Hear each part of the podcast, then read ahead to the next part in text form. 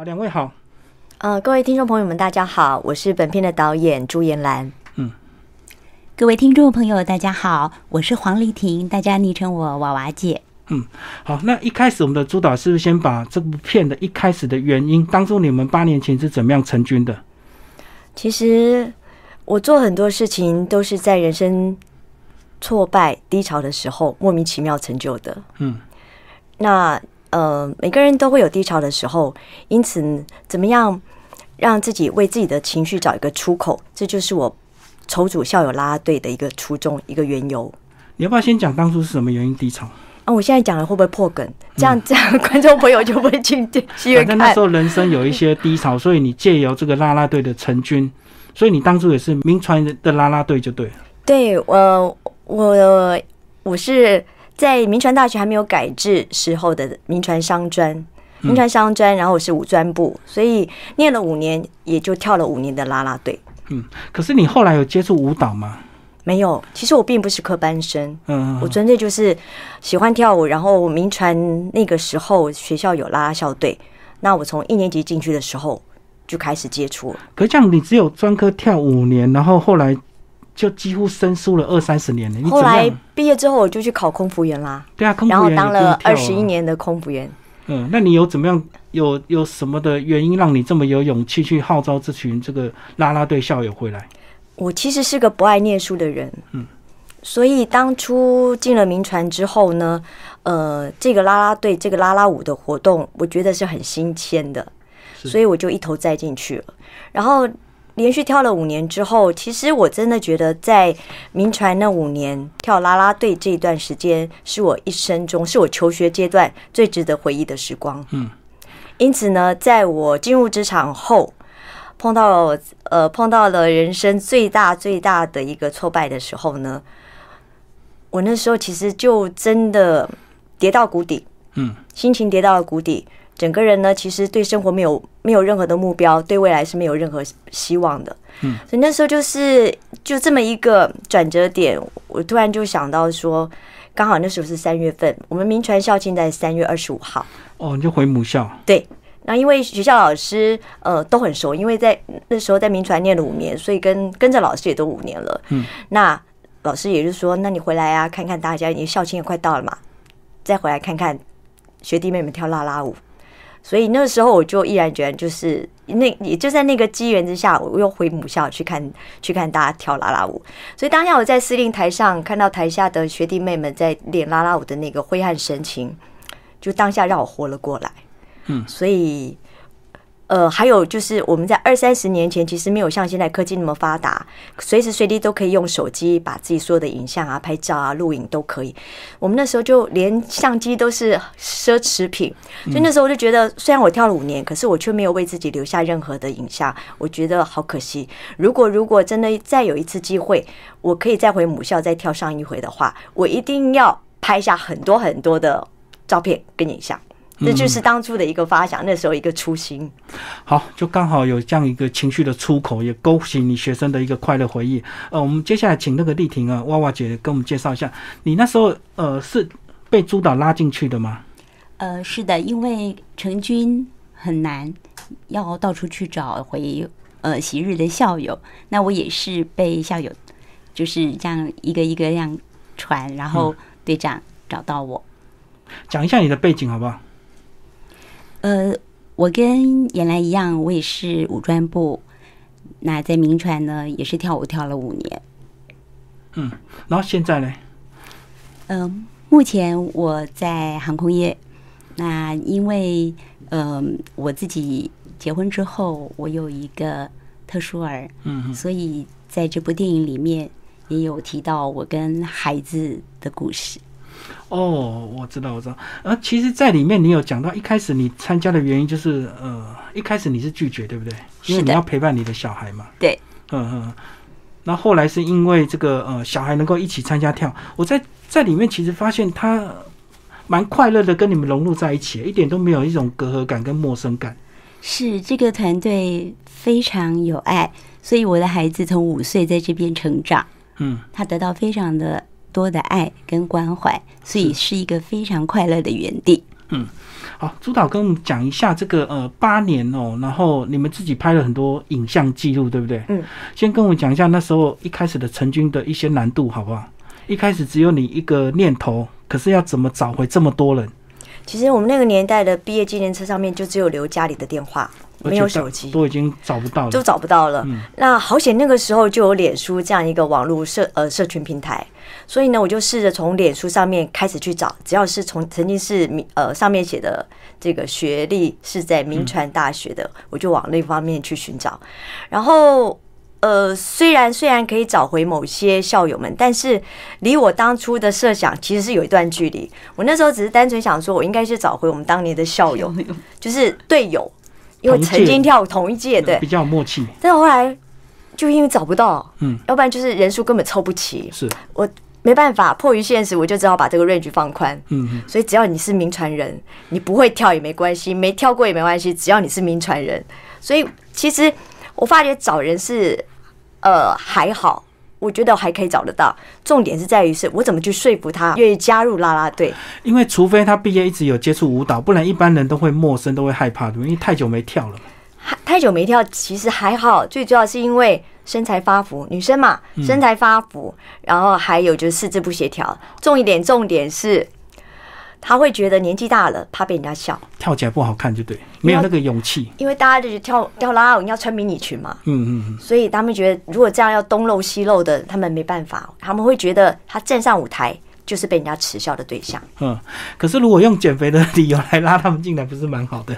是啊，是我后来就跟他说，我说没关系，您就来试一次看看，你就把它当成去上韵律教室的上有氧课一样。嗯如果你第一次觉得不 OK，你还是没有办法克服自己的心理障碍，那没关系，你就退出无所谓。但是希望您也给我给您自己一个机会来试试看。嗯，反正不用缴学费嘛，丢啊，那边急啊，嗯对吧？而且是用民传的那个场地嘛，对，那时候就是民传的那个，包括我们的体育场或者是一仙堂，所以你们那时候练的话是怎么样排时间？是每个礼拜几嘛？我们只有礼拜六、礼拜天呢、嗯因为大家都是职业妇女，对，要工作，要工作要上班。所以六日就要跳一天了、哦，所以我说他们很厉害，体力很好。这些阿上啊，被我这样操一操，体能也变得很好。我们可以连续，因为大家每个礼拜能够凑在一起的时间很短，所以我当然就卯能够呃把握机会，就是六日都要操到从大概十两点钟一直操到五六点钟，嗯嗯嗯。几乎都没有休息。可是呃，怎么样？后来慢慢感觉有有一些这个规模，就是人数开始这个呃固定了，因为一开始一定比较零散，对不对？对，嗯，嗯，坦白说，在一开始的五十五周年的那一那个出呃第一代的军团，嗯，后来因为时间久远嘛，总是会有人来来去去，对，然后还有再加上呃，我觉得因为来自各行各业，又是不同的年龄层，所以其实如果没有太多的互动跟机会的话，其实还是陌生的。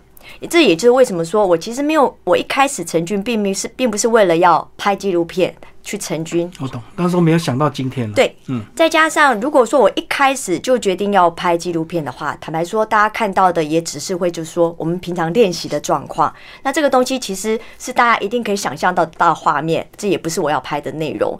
再加上如果只是这种表面的东西的话，我觉得我拍不，我就没有把啦啦队里面的核心价值跟精神的这种厚度给拍出来。嗯，所以其实我那时候还没有想到说，呃。这前一两年，我是不是可以拍出来这个这个东西？我只是就单纯大家团练的时候，我就先呃请队友把它拍下来，是是是，单单纯就当成是大家留念，因为我不知道这个素材可不可以继续往下走，就是弥补你学生没有很多影像记录的遗憾，对？先把第一步做到吧。嗯嗯，嗯对。可是，一开始在邀约大家的时候，嗯，会不会有被一些质疑，或者是说大家不了解你真正的想法跟企图？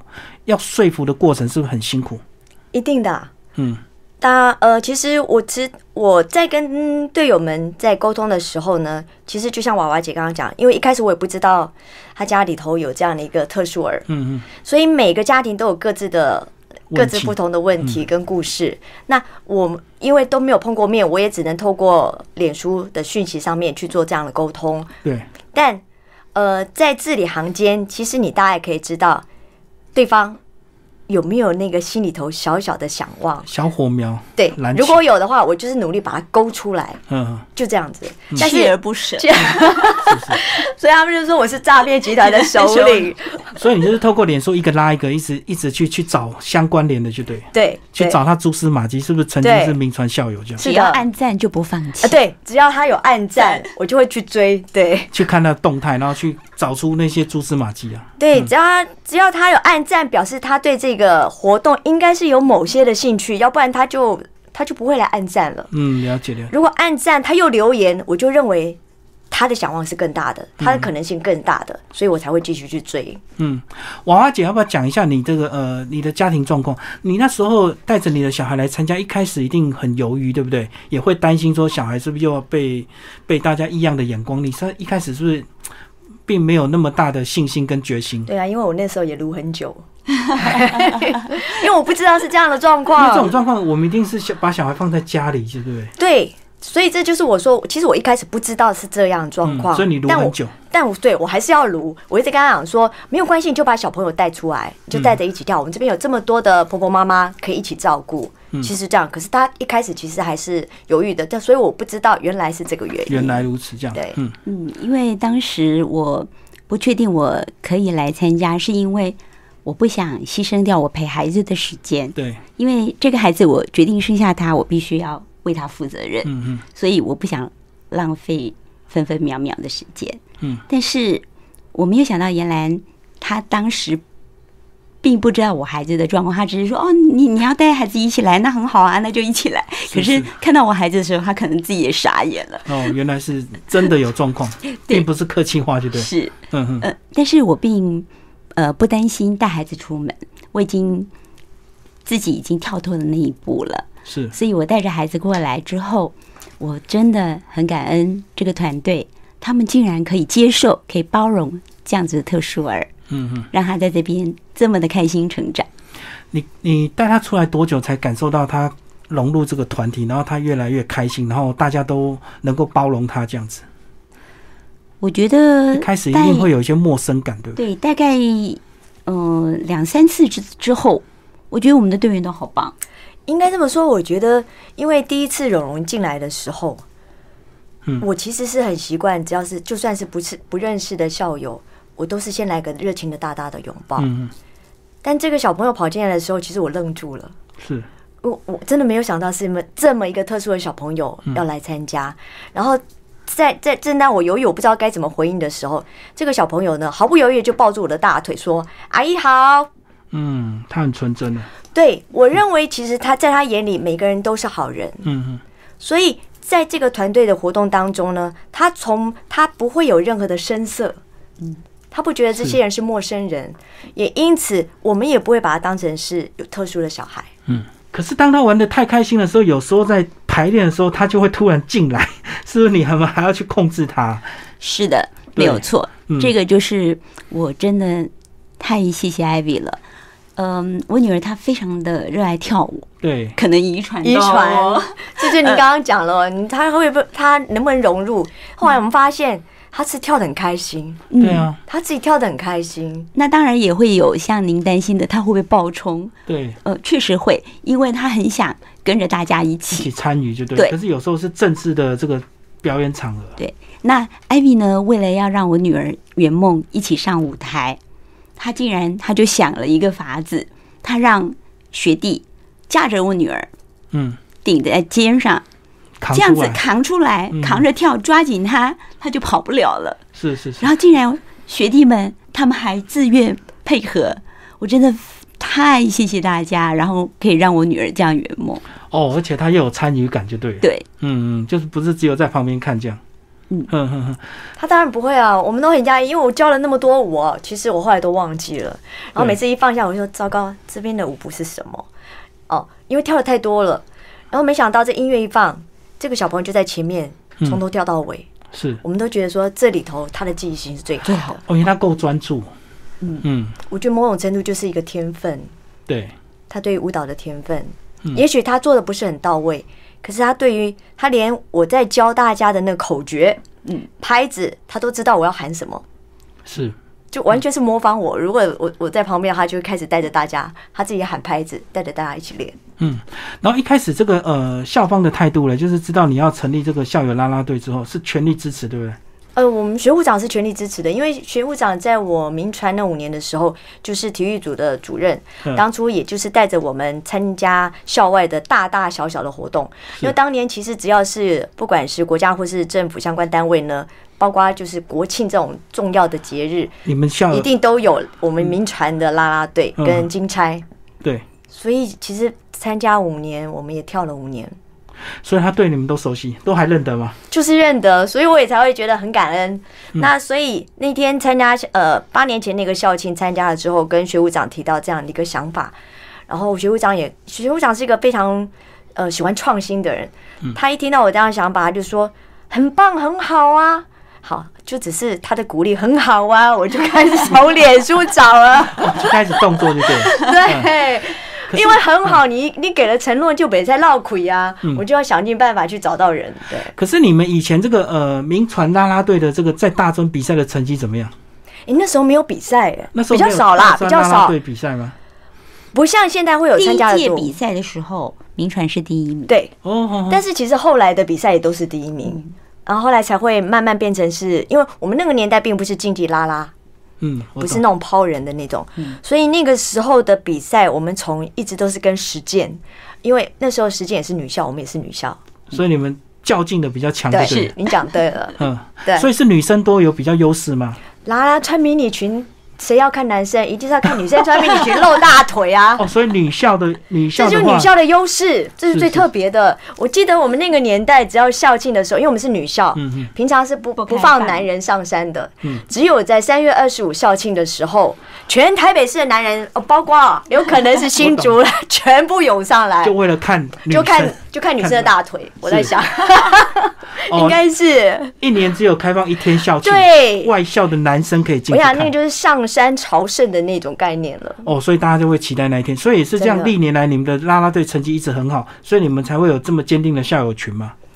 呃，但是很妙的是，这次我们的校友啦啦队，坦白说，很多都不是当年的呃校友的，呃，不是当年的啦啦队的成员。嗯，我比较为什么觉得有成就感的原因，就是因为说我的队友很多人都是从来没跳过舞的，四肢不协调的，但是往往这些人呢，他心里头是对会跳舞的女生是羡慕的。嗯嗯，以前他也很羡慕人这些会跳舞的女生在台上面翩翩起舞的那个那个那个背是啊是啊，对，所以每个人一定都会心里头小小梦想。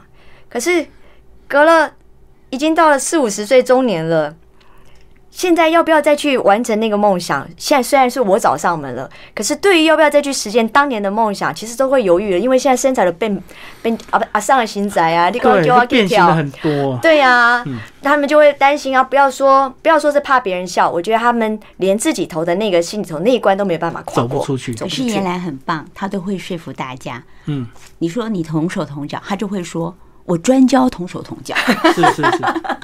可是八年真的有看到有那种发福的，然后后来变很谦虚。有，啊，有真的，我觉得那个就是我，我觉得有成就感，就是让他们重新找回自信。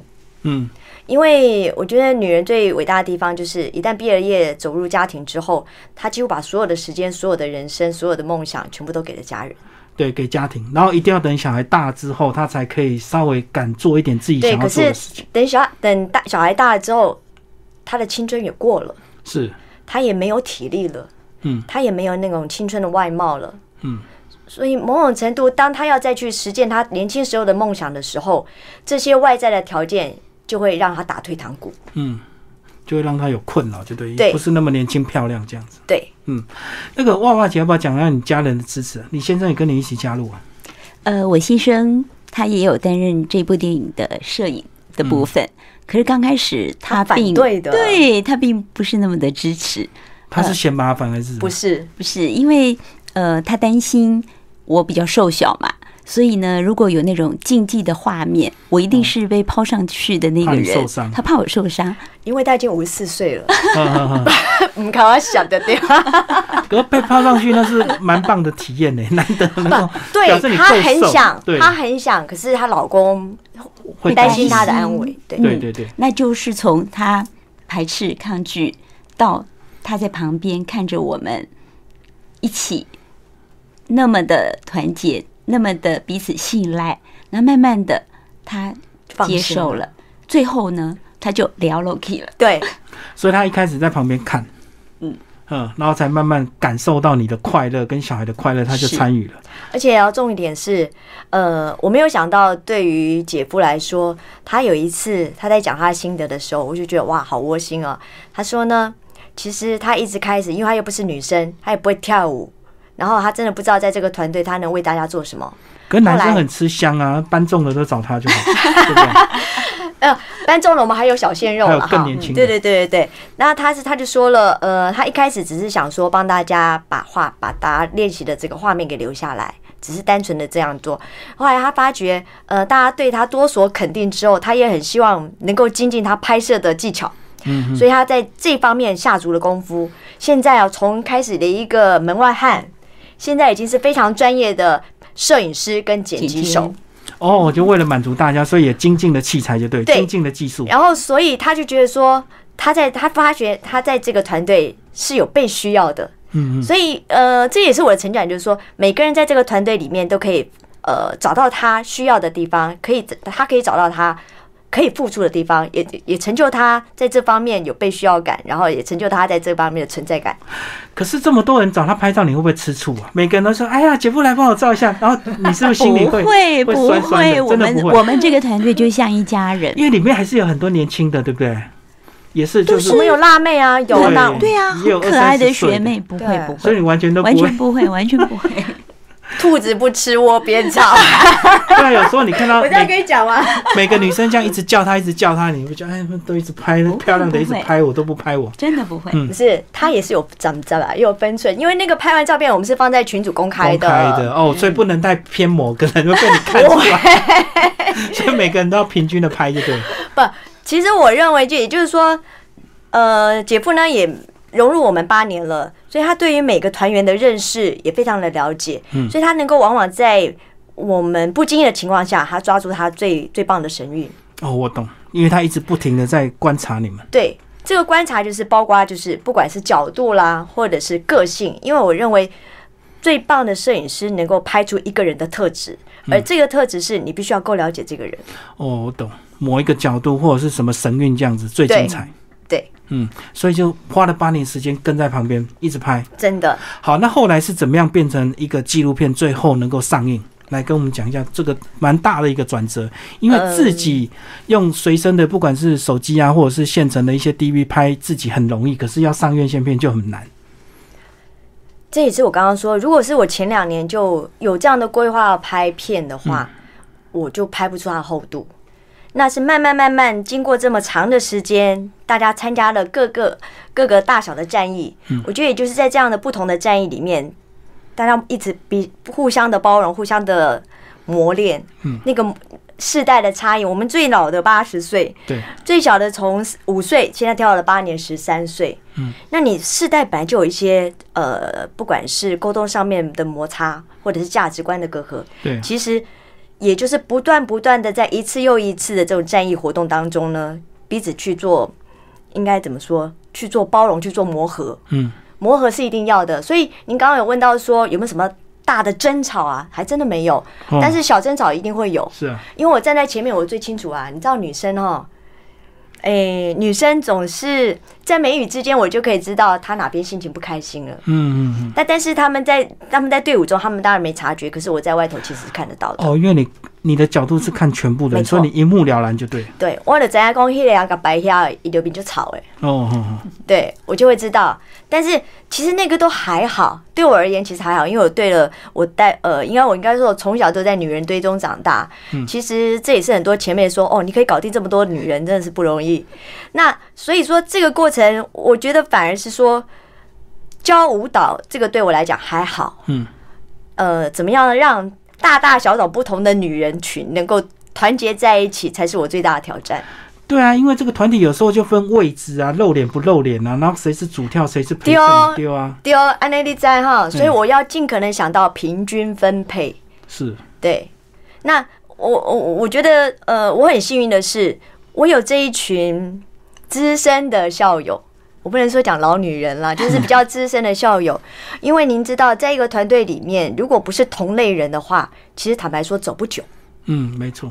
那也因为这些资深的姐姐们呢，嗯，有时候人在一起哦，相处一段时间之后，你大概就知道哎哈不哎哈。嗯，尤其我们已经够老了，看的人也够多了，是大概讲个三句话，相处个几次，有很多事情就尽在不言中，也不用说明了。就知道投缘不投缘。嘿，对我觉得投缘不投缘，你你说这是不是个经验值？我认为是，是，我认为也是。还有有些人的本质，他其实不会变的。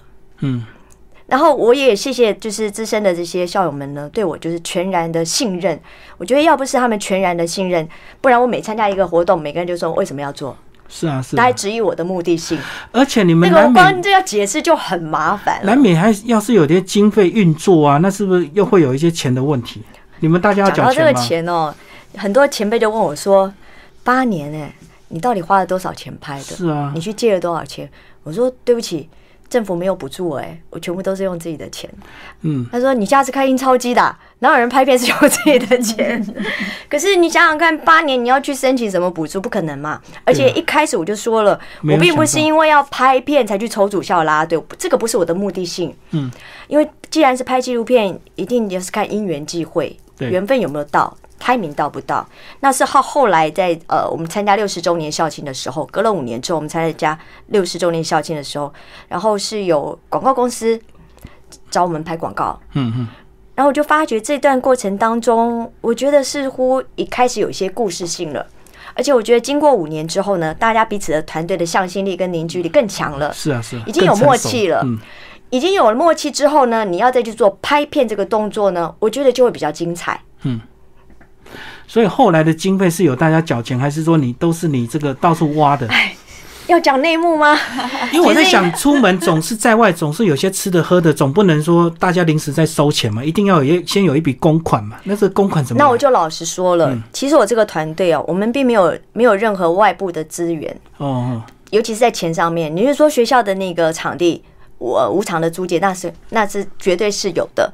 那至于说你现在参加任何的活动，我们一定要有经费啊。对啊对啊对啊，重点来了，我觉得我很棒的是，这群队友呢，嗯，应该应该这么说，他们今天的支出倒不是为了拍片，我懂。而是今天我今天参加这个活动，那我今天自己的吃呃饮就是餐饮费呢，他们都愿意自己付。嗯嗯，然后他们今天舍弃，比方说请假来表演干嘛的，讲一下请假一天也要扣个扣个薪水啊，没错。他们都愿意自己请假嗯来参加这样的活动。坦白说，你要问我说为什么？为什么他们愿意这么无私的来投入在这个团队当中？那就要由他回答。因为我们也玩的很开心，很快乐 而。且产生情感，对不对？就变成团体的一部分。那种革命情感，嗯嗯嗯。最后要不要讲一下这个电影？呃，正在上映中，然后上今天映今天刚好对今天上映，然后之前你们也看了很多遍。当你们真的看到成品的时候，那时候的感想是什么？应该要问他，嗯应该要问队友。我其实已经看了很多了，对对，对娃娃姐讲一下，你你看了几遍？到目前为止，应该也有十20了吧？十八九二十，因为去年我们办了十五场的公益放映，哦，对，也看了十几遍。了。可是每一场我都还是很感动，嗯，感动到真的眼眶都泛泪，然后每一场都会看到不同的点嘛。会。嗯。有时候笑到肚皮好痛，因为他们真的太搞笑了。嗯，对，因为这些都是你参与过的嘛，是的，所以你也是八年前第一批到现在。对从乌拉拉开始，艾比姐是看更多遍了。你想给我 Ivy 姐，哎呀，你怎样我看老票？哎，已经这有在录啊，所以观众一定不对啊，观众一定会质疑啊。我刚刚看个牢，好啦，我也反正我也不介意了。对啊看你只要进去戏院看，你在上面都有名，都有都有这个那我们俩年龄了。刚一人年纪，对，嘿，对对。嗯但大家看那个电影，你会发现那个年纪哈，你们还要再加上一岁，因为又过了一年了。哦，那是一年前看的字幕。K 的字幕，没错没错，嗯对。但是其实我们的画面一直到去年的八月都还在拍，是，因为去年十五场的公益放映活动当中呢，呃，机缘巧合，然后有两岸的旗袍协会。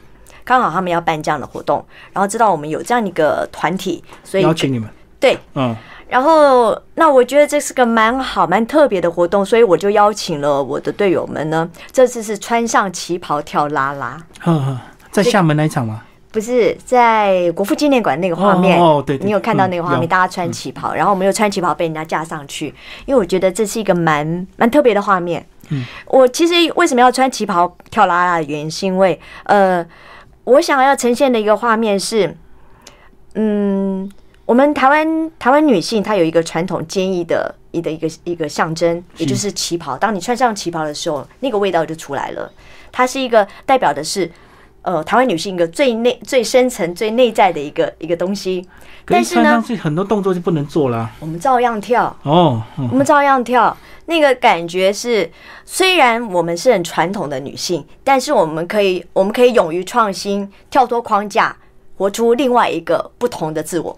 嗯嗯嗯，我想要营造这样的画面，所以我就是请大家也穿上穿上旗袍跳啦啦。还有非常高的高跟鞋，哇，那走路都要会晃的那种，就对了。我跟他们讲说哈，那个画面要美，请你们每个人给我穿十公分以上的高跟鞋。哦，所以对这些家庭主妇都是很大的挑战，因为从来没有这么美过，然后把这么高的鞋从来没有这个美过，真的，真的，因为都为家务操劳久了嘛。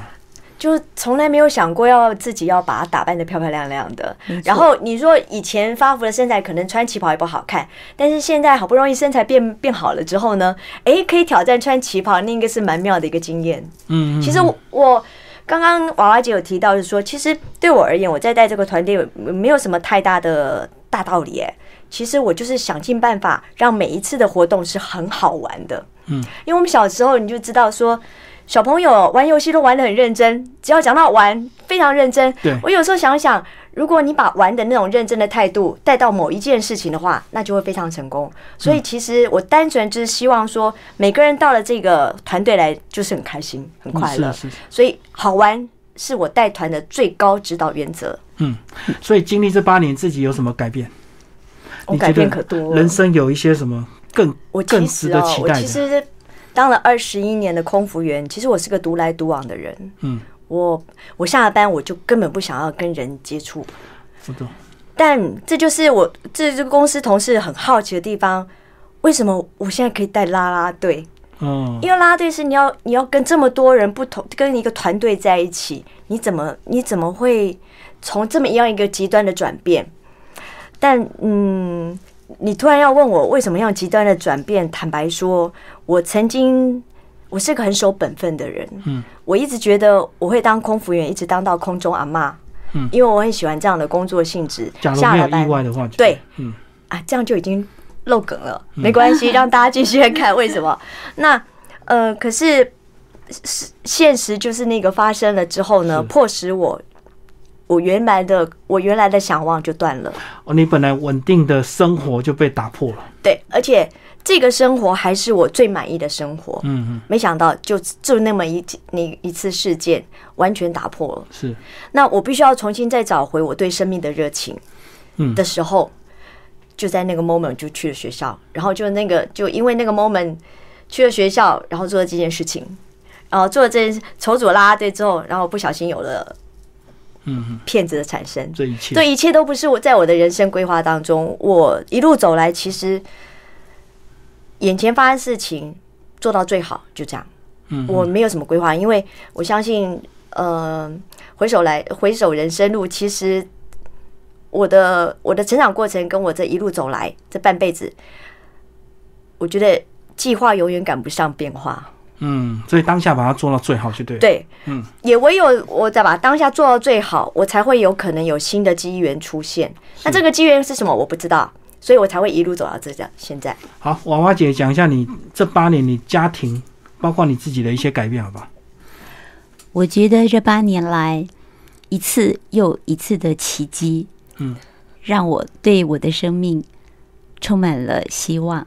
是，当时在人生的谷底，就是我的孩子的问题。嗯嗯，不过，每每在您刚有提到，我看了几遍嘛，每每在荧光幕呃在大荧幕上面看到孩子灿烂的笑容，因为原本医生是说他存活率不高的，因为他有非常严重的心脏病他经过开心手术，看到他那么灿烂的笑容，他可以把他的爱跟光散发出去，是这个是多么不容易的一个恩典。所以，我真的觉得不要害怕任何的挫折，你都要永远敢的去接受它，跨出那一步，总会有蔚蓝的天。他自己看到影片的自己是什么反应？他非常的开心，他都知道下一步是什么，嗯下一句是什么。哦所以整个剧情大家都已经熟熟练了他。他就是我们，我看几遍他就看几遍。是是是是。好，今天非常谢谢两位为大家介绍这部呃正在上映的这个国片纪录片哦，《老娘就要这么活》，谢谢。谢谢谢谢谢谢主持人，谢谢听众，谢谢谢谢大家。